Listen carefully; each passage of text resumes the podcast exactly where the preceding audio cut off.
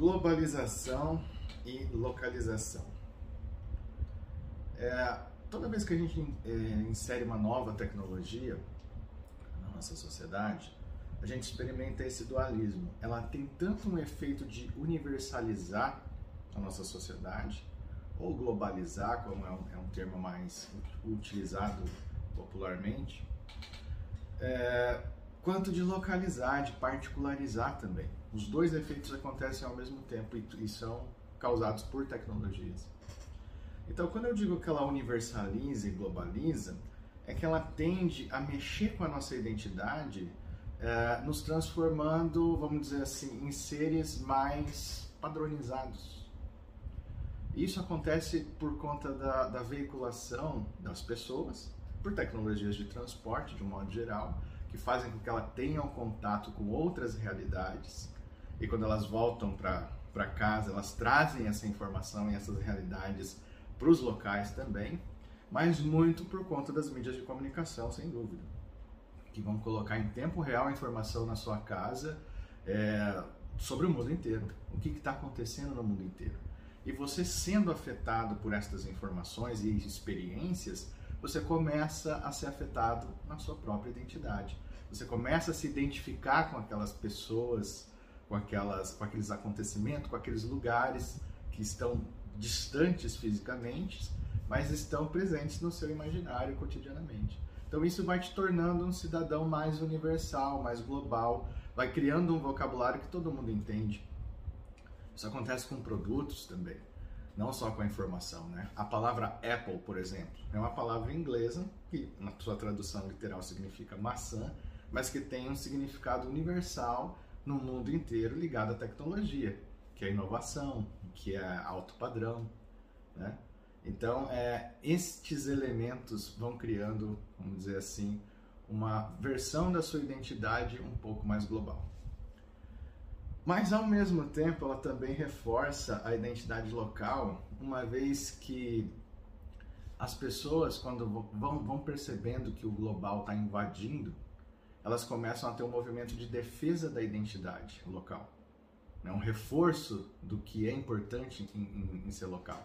Especialmente é, você encontra isso nas pessoas mais velhas, é, quando são confrontadas com essa identidade um pouco mais universalizada dos novos porque eles estão tentando defender aquilo que eles são, né? Eles se sentem invadidos. Então começam a, a reforçar os, os, a importância da tradição, dos valores locais, a, a, importância de ser quem eles são e não o que está vindo, vamos dizer assim, né? Que é o que é ruim. Então, é, nesse sentido, a gente vê esses dois reforços é, ao mesmo tempo, tanto do global quanto do local o local muito pelo movimento mais tradicionalista de preservação da identidade. E a, a, quando ele é transformado de vez você vai ver um sentimento nostálgico que é o de querer recuperar uma identidade que está lá no passado né? você vê, vê, isso acontecer quando as pessoas falam a gente tem que recuperar o tempo antigo onde as coisas eram melhores onde tudo era bom.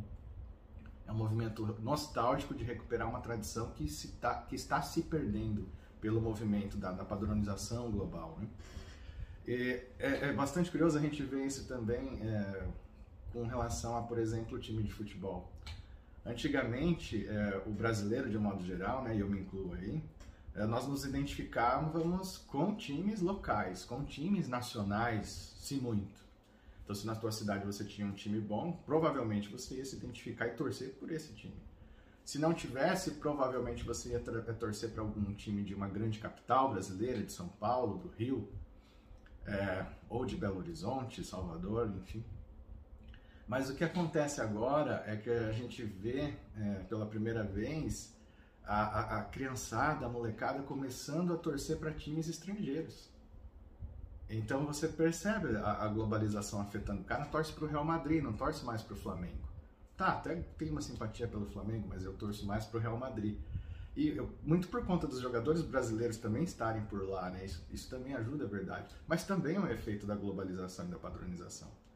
Então, ele não perde a identidade local no sentido de que ele continua torcendo por futebol, que é uma coisa da cultura brasileira, mas ele perde o vínculo com os times locais e passa a torcer para times é, globais. E isso vai afetando a identidade dele também. E à medida que a mídia vai acelerando, isso vai acontecendo cada vez mais rápido, globalização e localização. E no final das contas, acaba que a mudança prevalece. Então ela acaba transformando sim o local. O local tende a ter um movimento de, de reter a essência da cultura, mas ela sem dúvida é transformada. Então a gente continua gostando de futebol, mas passa a torcer para times como o Real Madrid. Esse é o quarto dualismo tecnológico. Obrigado.